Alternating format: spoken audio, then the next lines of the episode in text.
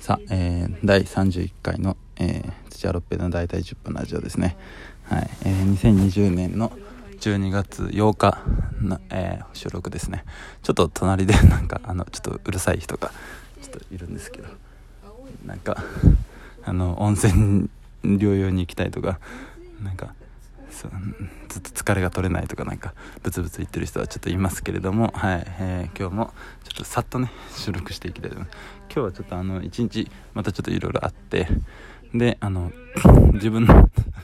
マジで本当にしょうもない邪魔の仕方をしてくるんだなっていうね本当にもう咳込んで邪魔してくる本当古典的な、うん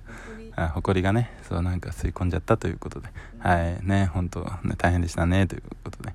はい、あの、自分のね、なんか本当にしょうもない邪魔をしてくるっていう。そうそう、あの、オードリーさんの漫才みたいな邪魔の仕方ね。そうそうそう。ね、そうそうそう。まあ、そこでね、なんかうるさいな、本当に。ちょっと聞こえてるか聞こえてないかよくわからないようなさ、そう邪魔の仕方やめてよ。そんな、そうそうそうそう。左側の端っこになんかついてるらしいですね。なんか水でも飲んでくれたらいいですけど、はい、でまあちょっと今日はなんかその紙を書く音を そのわざわざ入れるためにさ近づいてきてさ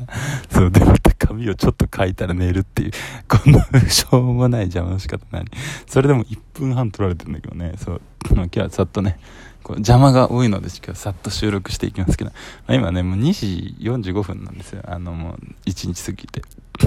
さっきまであの僕のやってるポップ座のねそのラジオの収録があったんで、まあ、それをちょっと収録してまあ今日はなんか普通にまあなんか、まあエピソードトークとかしたりとか、まあなんかしながら、まあだらだとね、まあ面白いような感じでできたんじゃないかな。なんかこうやってまあやり続けてるとね、形になってきて、まあいいもんですよね、とかいうのは思いましたね。あとは、今日は、あの、岸書さんの、その立川岸書さんに履歴書、履歴書を送ってくれっていうね、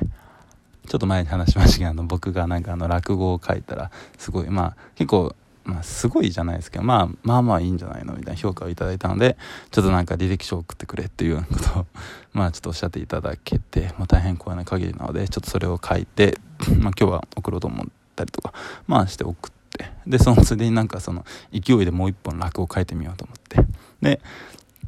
あの、ちょうどなんかその、吉祥さんも、なんか反資本主義的なね、なんか話を最近されてたので、じゃあ僕自身も、まあ僕自身も結構、資本主義っていうものにはあんまり印象がないので、まあなんか、そういうものをなんか落語に落とし込めたらな、みたいなね。そう、なんかこう結構皮肉的な、なんかコミカルな要素をちょっと入れたらなっていうような感じでこう書いてみた落語を、まあちょうど今日ね、あの、一緒に住んでるサジーちゃんが、あの、親のカフェの手伝いの日だったんで、それでなんか僕もちょっと一緒に行ってで、まあ、そこでコーヒー飲みながら書いてでなんか母親がいつも通りなんか仕事が忙しいと騒ぎ立て始めでなんか姉もいたんですけど姉とかもみんななんか総出でなんかいろいろ作業している横で僕は黙々と落語を書いてっていうようななんか、まあ感じのなんかね、慌ただしい一日でありましたね。で、まあ書いて、で、そしたらなんかまたその、あの18時ぐらいにあの大和のねさあの大和運輸ですよ。黒猫大和のなんかその配送の締め切りが18時なのに17時半ぐらいに送らなきゃいけないものを思い出した母が なんかまたそれでこうみんなをまたそれで結局また総出でなんかそ母の母に振り回されてみんなでね。それで結局なんかなぜか僕が17時55分ぐらいからまあチャリで2分ぐらいのとこの、なんかその配送、集積場みたいなところになんか僕はチャリで届けに行くみたいな、なんかそういうなんか結構よくある光景な土焼きの中でね、そうなんかそのよく、土焼きのよくある光景みたいな、そうなんか高橋留美子の世界観みたいな慌ただしいような光景をちょっとまあ今日も一日やって、で、まあ、その後にこうなんかね、その書き上げたその資本主義の、まあ落語2時間ぐらいで書けましたね。多分あれまあ上演したら多分30分ぐらいのもんなんでまあまあまだまだちょっと遅いかなっていう自分の中のペースだね。やっぱ30分のものはやっぱできたら30分ぐらいで書けたらなっていうのはあるんですけどまあ2時間ぐらいで頑張って書いて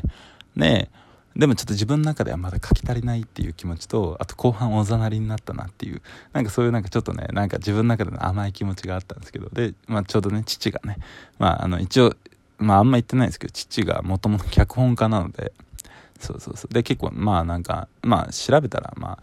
結構出てくるぐらいの人なんですけどなんかなんでね。で今文章教室とかそういうのをやってる方なのでそうねよく見せてるんですよ。自分の作ったものとか。で今日もまあ見せたら いまいちっていうの。を そうまずは言われたんでね。そうそう。やっぱいまいちかって思いましたね。そう。でもなんか僕が岸さんに送った落語はすごい面白かったらしくて。そう。だなんかだからだからこそだからね。だからこそなんかその なんか自分が送っちゃんと送って評価されたやつはやっぱ面白いって言われて自分がちょっとおざなりに書いたやつはいまいちって言われたらやっぱその見抜かれてんだなっていうのは思いましたね。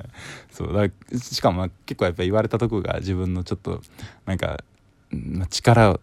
抜いたというか手を抜いたとこだったんでちょっと悔しいなっていう。でもなんかまあ親父からなんか結構まあいろんなアドバイスをいただいたんで明日からまたちょっとねなんか前向きに頑張りたいなっていう。なんか結構落語を書くっていうのが楽しいんでまあそこをねまあ専念してやっていけたらなっていうのとかも思ったりとかしております。でもついでに書く仕事の話でもう一個今日ちょうど書く仕事の話をいただいてまあそれがあの 姉の旦那なんですけどそう僕の義理の兄ね。そうそうデンマークの。そうそう。で絵をいつも描いてるんですよ。絵描きで。基本は絵描きかな。そう。でも絵はめちゃくちゃうまいんですけどなんかどうやら絵本を出したいらしくて。そう。でそのストーリーをだから僕に書いてくれっていう話を今日いただいて。でそれでそのもう一個作品作ったらその出版社に持ってこうみたいな なんかでかい話を考えてるらしくて。まあでも面白そうだしで結構なんかその義理の兄のセンスがすごい僕好きなんで面白くてね。そうそうそう。なんかそう面白い人なんで。そうそう。まあ結局その義理の兄は後で来て、まあ、一緒にみんなでご飯食べてる時とかにそういう話をしたんですけどなんかね結構またそれが面白い話でなんか主人公がもやしなんですよね。絵本で主人公がもやしと思うんですけど絵本の主人公もやしで